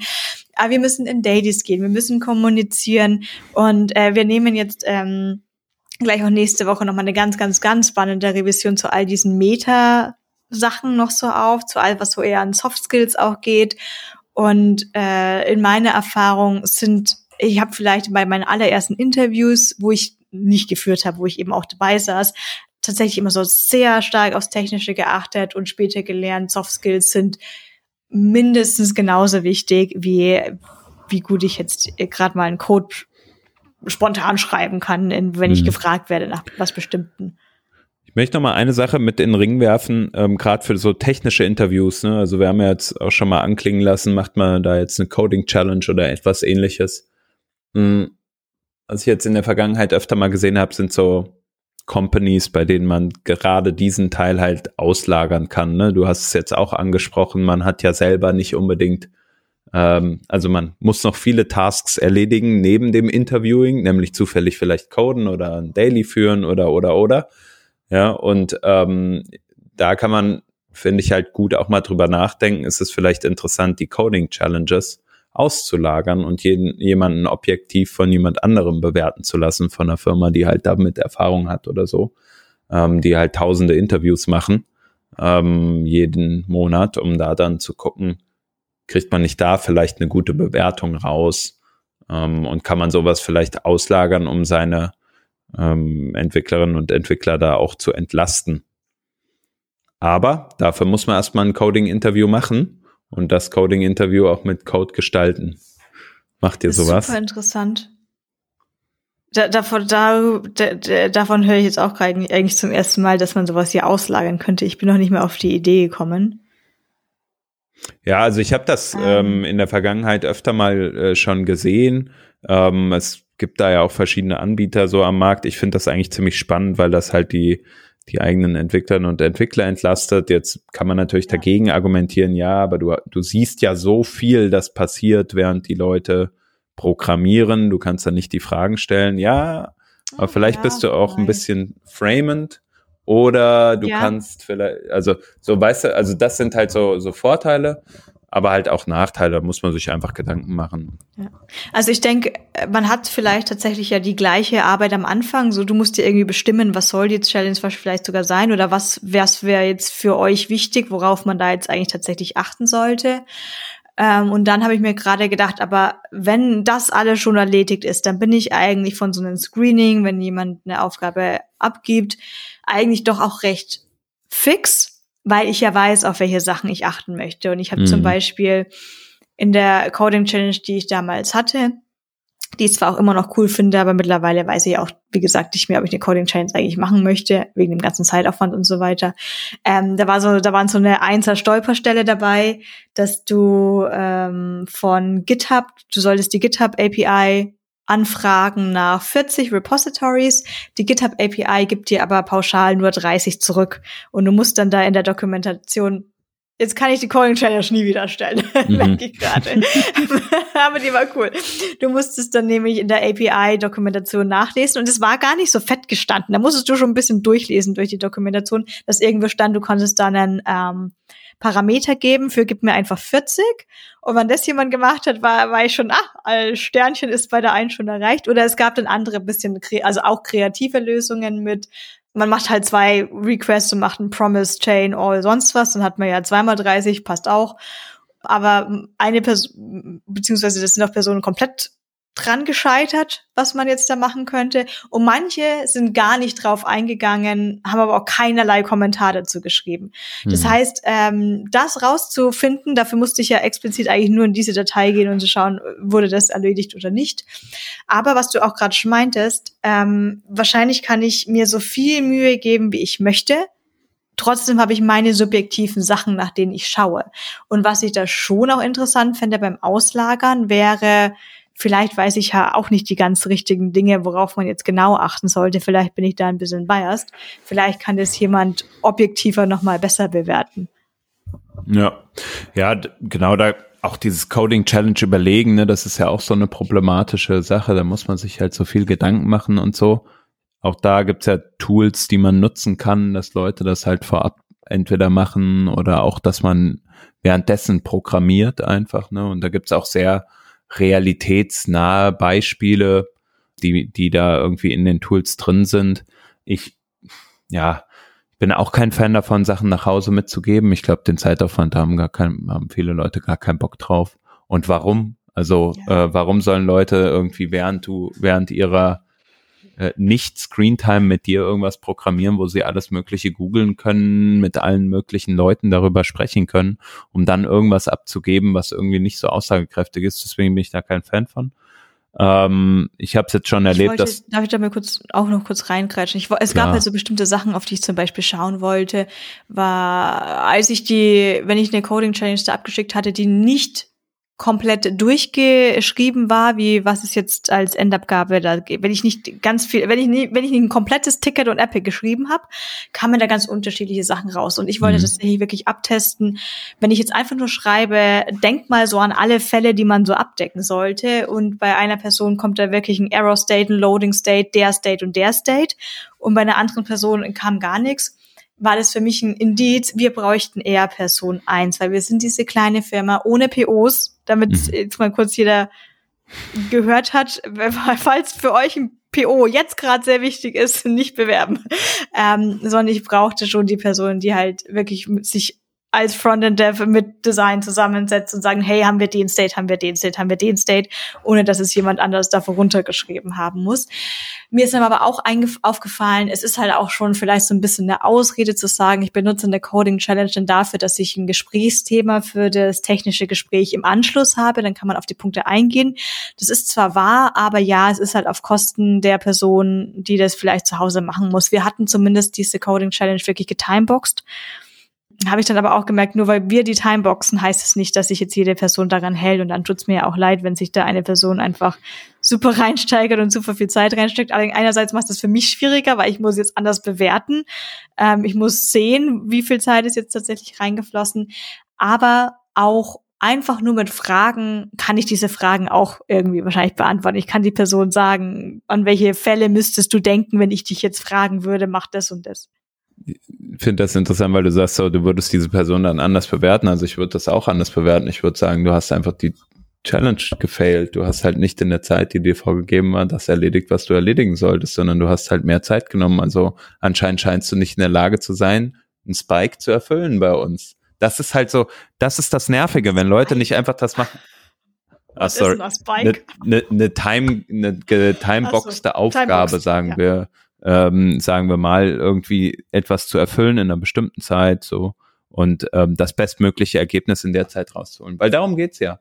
Du kannst ja auch eine mega unrealistische Sache niemals zu erfüllen in drei Stunden. Aber was kriegst du hin? Oder in einer Stunde? Ja. Was kriegst du hin in oh, einer Stunde? Super spannend finde ich es da wirklich, wie, wie verschiedene Leute arbeiten. Ähm, ist das jetzt so nach dem Motto, ich gebe dir eine komplett unrealistische Aufgabe und du hast eine halbe Stunde Zeit macht die Person dann eher, ich habe von allen zehn Sachen, habe ich halt jetzt zwei erledigt, aber die sind fertig, können wir deployen. Oder ist da eine Person, die sagt, ich habe jetzt alle zehn Sachen angefangen, kommt halt nicht. Ja. Und so ist halt unser reales Leben im Endeffekt. Also ich habe, ich, ich kann ja auch nicht auf der Arbeit sagen, also äh, das wäre das Projekt, ich brauche jetzt mal acht Wochen statt zwei. Geht, geht ja nicht. Ich muss, ich muss ja was Deploybares haben. Genau. Ich habe hier zehn Stories angefangen und keine davon ist deploybar, hilft mir gar nichts. Aber du musst dich ja. irgendwie äh, organisieren können. Pass mal auf, ich habe die zwei Tickets erledigt, bei den anderen habe ich noch nichts gemacht. Auch schlecht, aber halt besser, weil du irgendwas halt raushaust. Ah, du hast Business Value generiert. Cool. Ich finde das so kompliziert ist, reden wir aber nächste Woche auch nochmal drum. Das finde das finde ich fantastisch. Also der, der, der Teaser ist, kam jetzt zweimal, also da müssen wir auf jeden Fall äh, reinhören in die Episode. Also wenn ich jetzt oh, nicht dabei wird sein keiner krank, sonst oder übernächste. Wir kommen dazu, falls keiner ja. mehr krank wird. Wir sind wir ja. sind im Herbst, ist alles gefährlich. Ja, wir sagen euch aber auch nicht, welche Revision das dann eigentlich war. Das müsst ihr dann selber raus. Na, okay, Spaß beiseite. Ähm, ich wollte noch auf etwas hinaus, nämlich so ähm, Interviewing-Prozess vielleicht auch bei den größeren Unternehmen. Wir haben das ja vorhin schon mal angesprochen. Ähm, ich nehme jetzt einfach mal wieder AWS und Meta als Beispiele. Wir haben das initial angesprochen. Was ist das erste Interview, was es so gibt? Und da bei den beiden Unternehmen ist es zum Beispiel so, dass man ja ein initiales Interview hat. Ich würde sagen, schätzen, dass da äh, 90 Prozent der Bewerberinnen und Bewerber, die überhaupt in diese Stage, erste Stage kommen, durchfallen. Dort wird geschaut auf Behavior und auf technischen Background. ähm, aber sehr oberflächlich und wird dann geschaut, kann die Person performen, sozusagen die Fragen beantworten, die ihr gestellt werden. Und dann kommt man entweder durch oder halt nicht. Und danach wird's dann spannend.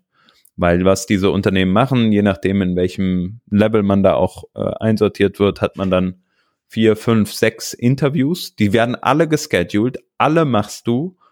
Die sind zu unterschiedlichen Themen mehr Engineering fokussiert, wenn du natürlich Engineering machst. Äh, wenn du ML äh, irgendwie mal, also Data Science machst, dann ist es natürlich nochmal ein anderer Fokus. Und all diese Interviews wiederum laufen dann zusammen und die Performance aller Interviews wird gesamtheitlich genommen und dann äh, damit wird praktisch eine Bewertung deiner Performance gemacht und äh, du bekommst entweder ein Angebot oder nicht.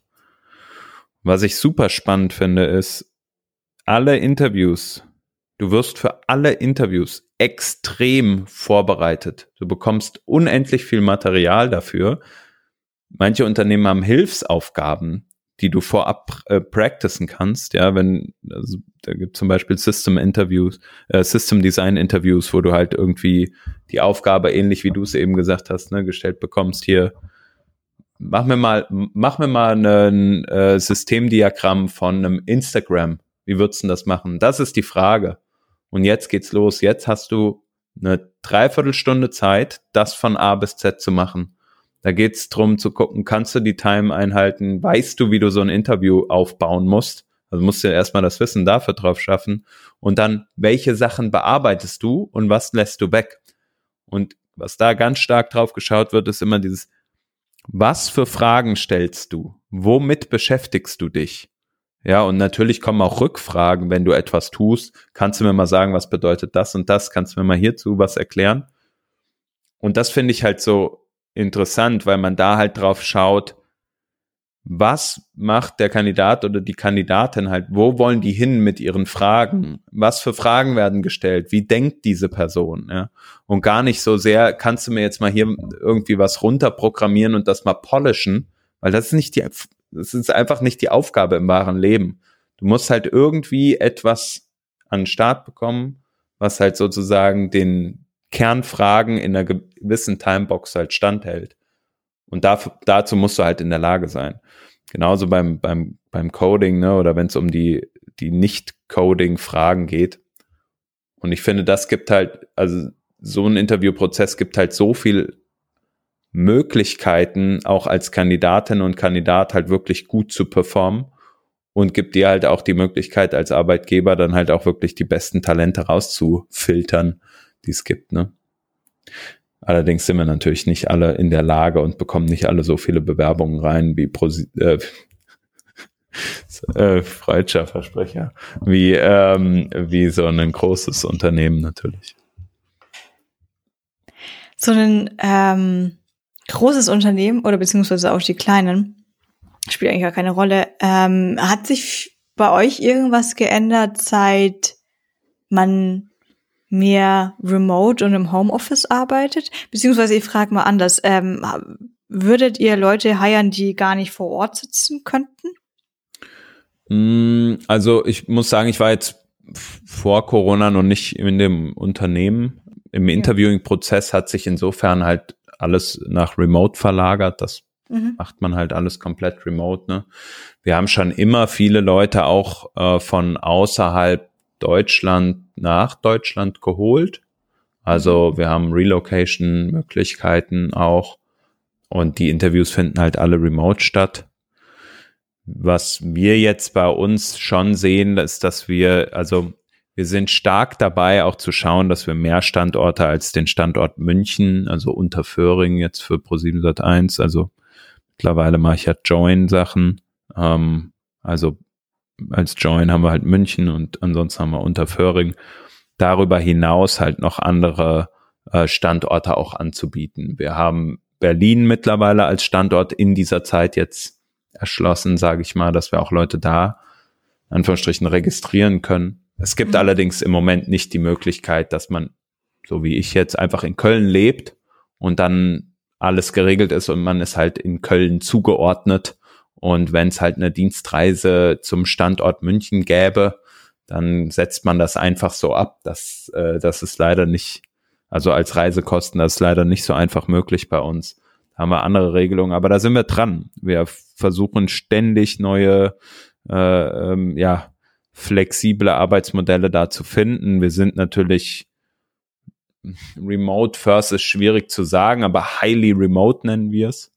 Wir treffen uns einmal im Quartal für drei Tage, steht jetzt wieder an in der kommenden Woche. Treffen uns in München und äh, haben Spaß zusammen, socialisen und es macht auch echt viel Spaß. Komm ich auch äh, vorbei. komm auch mal vorbei, ja, es sitzt am Campus. Aber ähm, die, die After-Show-Partys sind auf jeden Fall auch, also die After-After-Show-Partys, muss man ehrlicherweise sagen. Die gehen dann auch immer recht lang, man kennt das wahrscheinlich von so Firmen. Nee, in München kennt man das nicht. Wir klappen um 22 Uhr die Bürgersteige hoch. Also das 089 hat auch an einem Donnerstagabend sehr, sehr lang offen. Also das kann ich ja, dir aus erster Hand berichten. Uber fährt. Die, Uber fährt. Die Uber, die dann morgens wieder fährt, ja gut. Nee, Uber einfach. Ach, Uber, das, ja, Uber ja. fährt. Wie dem auch sei. Ähm, ja, auf jeden Fall, genau. Also wir machen da. Äh, Als ich noch im 089 war, da gab es doch kein Uber. Ja, keine, ist eine andere Geschichte. ja. Also auch ein guter Club in, äh, in München. Studi, Studi Party war an dem Abend, als mhm. wir da waren und ja, ja. keine Ahnung, ich war da gefühlt äh, der Jüngste aus unserer Gruppe. Nee, gar nicht wahr, aber sonst also fast. Sag mal so. Ähm, ja, Highly Remote ist das Thema, was wir bei uns verfolgen, aber leider noch kannst du noch nicht von überall arbeiten. Das ist ja auch steuerrechtlich ein kleines Problem. Genau, weil äh, das ist ja auch so ein Punkt, auf den ich hinaus wollte. Ich habe mich eigentlich so gefragt, hat sich jetzt mit diesen Remote-Arbeiten, ist jetzt nicht klar, quasi die ganze Welt plötzlich offen? Nein, also einerseits, äh, wir leben dann doch wieder in sehr vielen verschiedenen Zeitzonen. Das ist das eine Ding, weil viele, viele richtig großartige Leute, die ich kenne, äh, hocken dann vielleicht doch in USA so, die wollen schon mal erstens ihr USA-Gehalt wahrscheinlich behalten und andererseits ist es natürlich auch schwierig, in ganz anderen Zeitzonen zusammenzuarbeiten. Ich kenne doch tatsächlich ähm, drei Personen, die in verschiedenen Zeitzonen arbeiten und ich kenne auch diese Geschichten mit, äh, ich, mein erster Wecker geht morgen um 5.30 Uhr, weil um 5.40 Uhr ist das erste Meeting. Dafür hat man halt dann um 15 Uhr wieder frei. Und äh, bei, bei den Personen, die ich da kenne, bei denen läuft es eigentlich auch. Sie haben sich daran gewöhnt.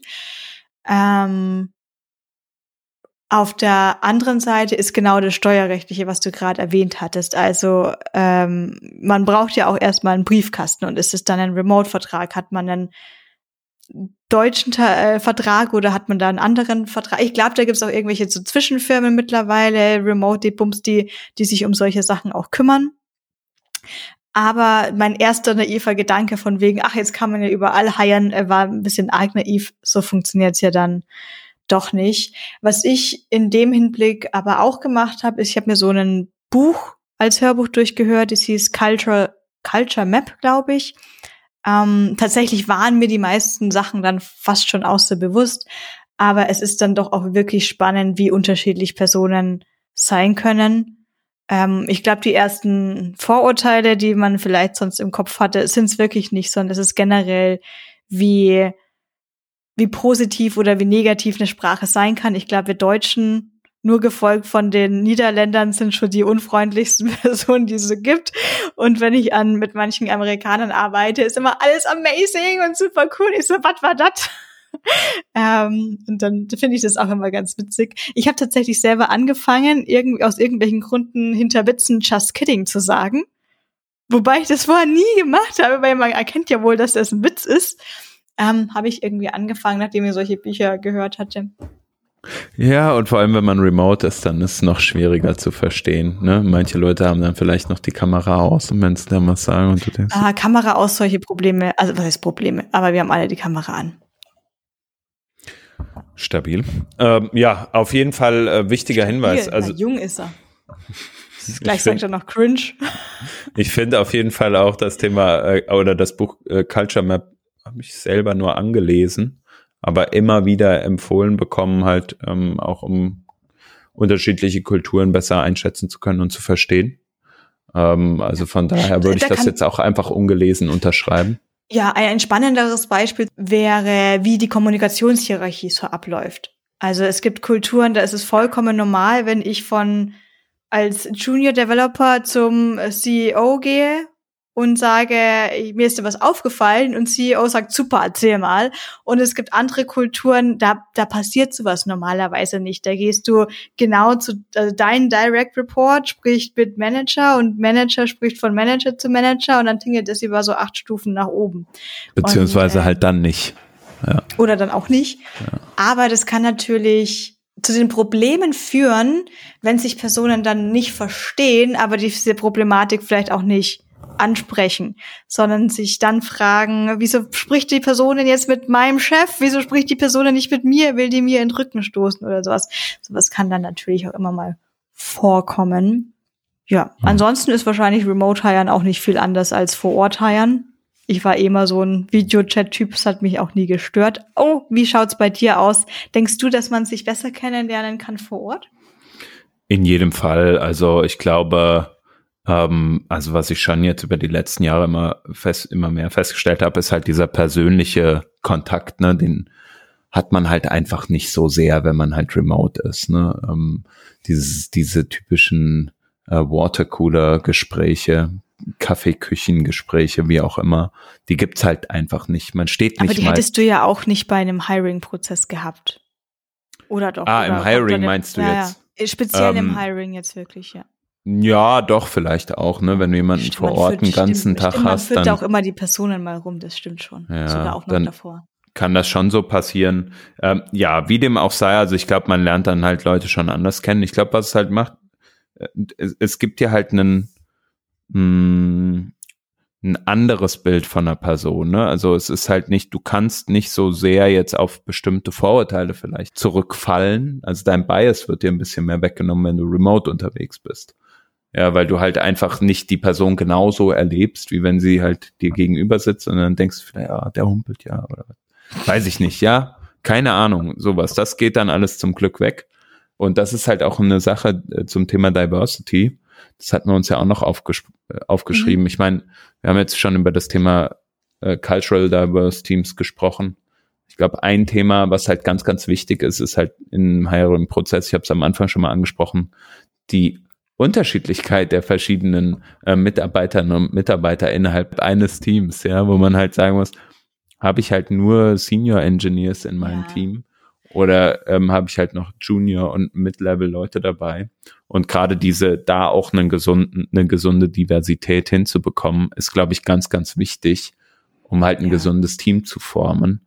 Ähm, Absolut, also ich ich habe immer so ein bisschen Bauchschmerzen bei dem Thema, weil das für mich immer so klingt, als wir müssen jetzt auf Diversität achten, damit wir jetzt niemanden verletzen oder irgendwie oder irgendwelche Quoten erfüllen oder ähnliches.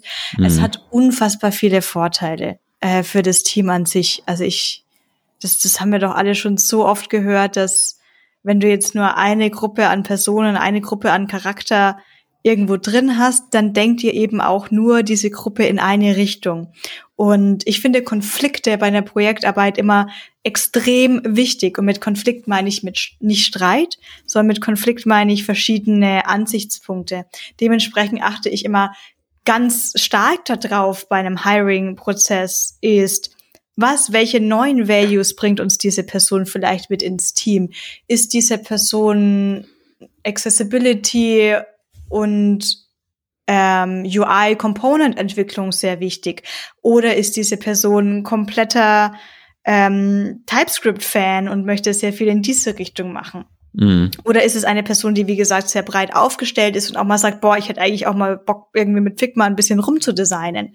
Ähm, und ich finde, da ein sehr ausgewogenes Team zu haben. Bei jedem Team, egal wie groß oder klein die Firma ist, weil im Endeffekt ist ja jedes Team hoffentlich dann doch eher ein kleines Team, extrem wichtig, all diese Sachen reinzukriegen, um die die Arbeit von allen Seiten dann beleuchten zu können. Und ich finde es gerade, gut, jetzt habe ich sehr viele Beispiele genannt, mit wo ich es viel in die Designrichtung auch drücke. Aber ich finde es auch wirklich technisch gesehen super interessant, wenn dann wirklich Konflikte entstehen und Gespräche.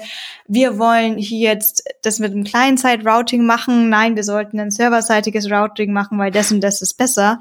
Ähm, und wenn jetzt alle nur, alle Leute einfach nur ganz große Fans von Framework A wären, dann machen die natürlich Framework A, vielleicht sogar ohne das zu hinterfragen, sondern wir haben das mhm. eben schon immer so gemacht. Ich mache noch einmal so einen kompletten, also du darfst auch leider was kurz sagen, aber ich habe dann eine Frage noch, ähm, die ich dir stellen möchte. Äh, aber möchtest du noch was zu dem Thema sagen, bevor ich es abbreche? Nee, alles gut. Okay. Hast du schon davon gehört, dass äh, es ja manche Firmen gibt? Ich habe tatsächlich im deutschen Raum noch nicht davon gehört, aber ich habe gehört, dass es existiert, dass manche Personen quasi schon gegen Bezahlung mal Probe arbeiten bei einer Firma. Und was denkst du darüber? Perfekt, darauf wollte ich bei dir auch nochmal äh, hinaus. Es ist ein spannendes Thema. Ich habe das auch schon gehört, dass es das geben soll, ja. Ähm, ich ich frage mich, wie kriegt man das gut unter in einem bei jemand anderem, ne? Also da müsste man halt ja sagen, okay, diese Person nimmt sich halt bei der aktuellen Firma drei Tage Urlaub. Und dann kommt die Frage auf oder zwei, keine Ahnung. Ja, was machst du denn? Ja, ich bin privat. Ja, was, was bist du privat unterwegs? Ja, also, das klingt ja wie ich bin zu Tisch. Ja, ich bin privat äh, verhindert. Ich habe pri eine private Veranstaltung. Was denn für eine private Veranstaltung? Das bringt dich halt in eine total interessante Lage bei deinem bisherigen Arbeitgeber. Und zu sagen, ah, ich gehe Probearbeiten und vielleicht fange ich dann da an. Moment, Moment, da, aber sowas darf man doch gar nicht. Darf man das?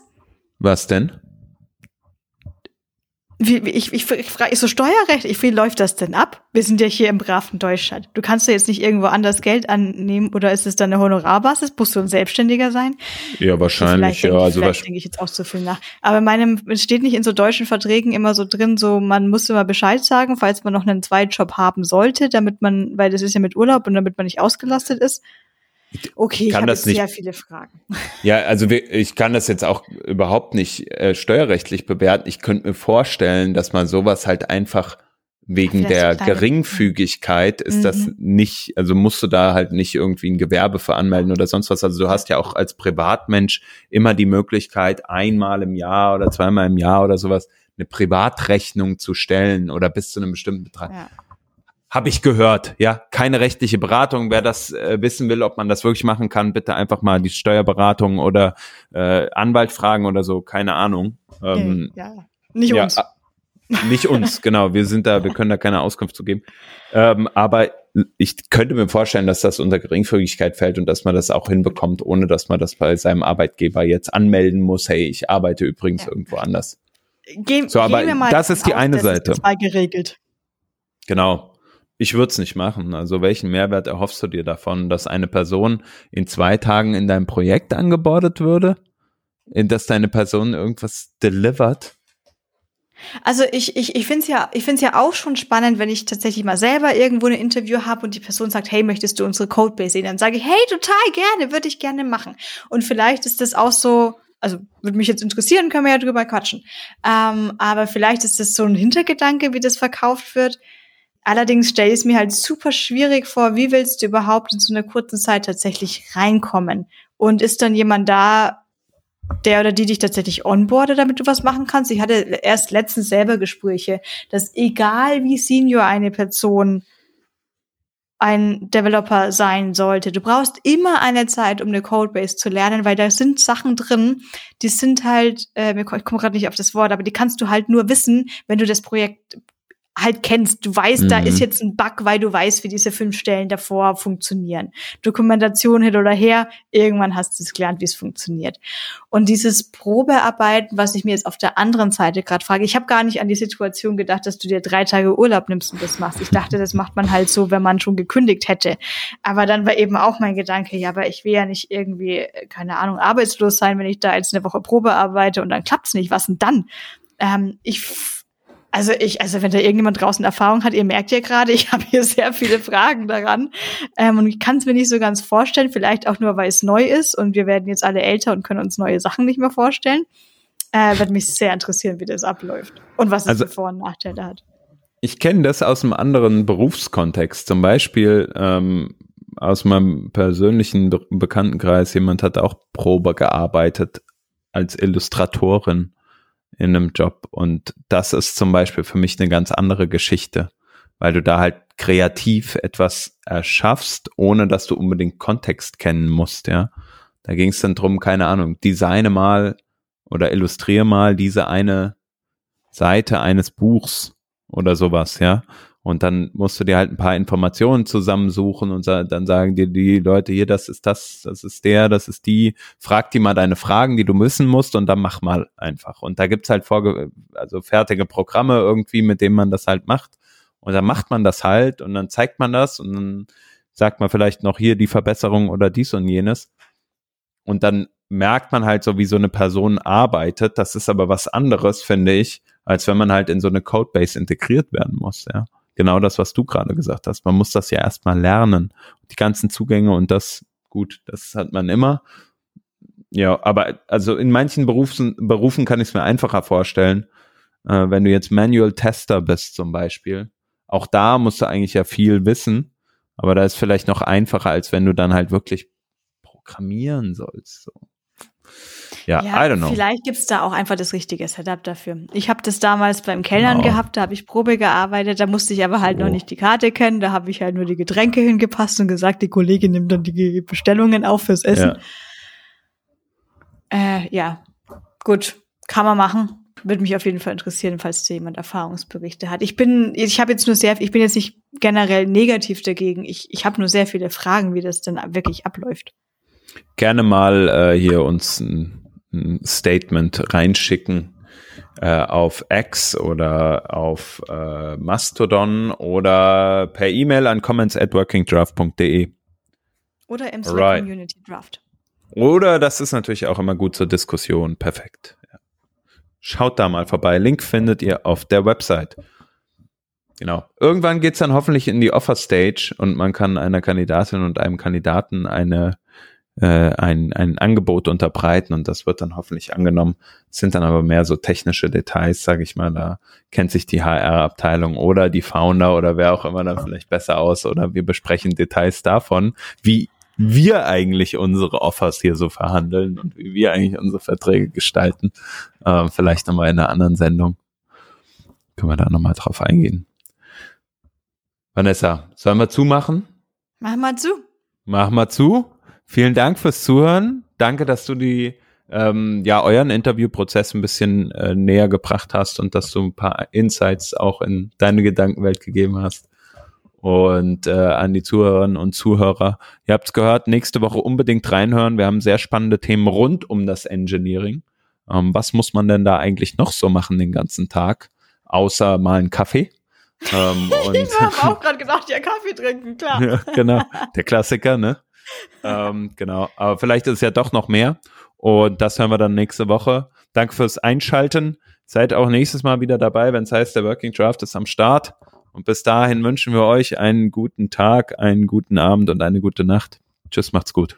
Ciao, Vanessa. Danke dir. Ciao, ciao.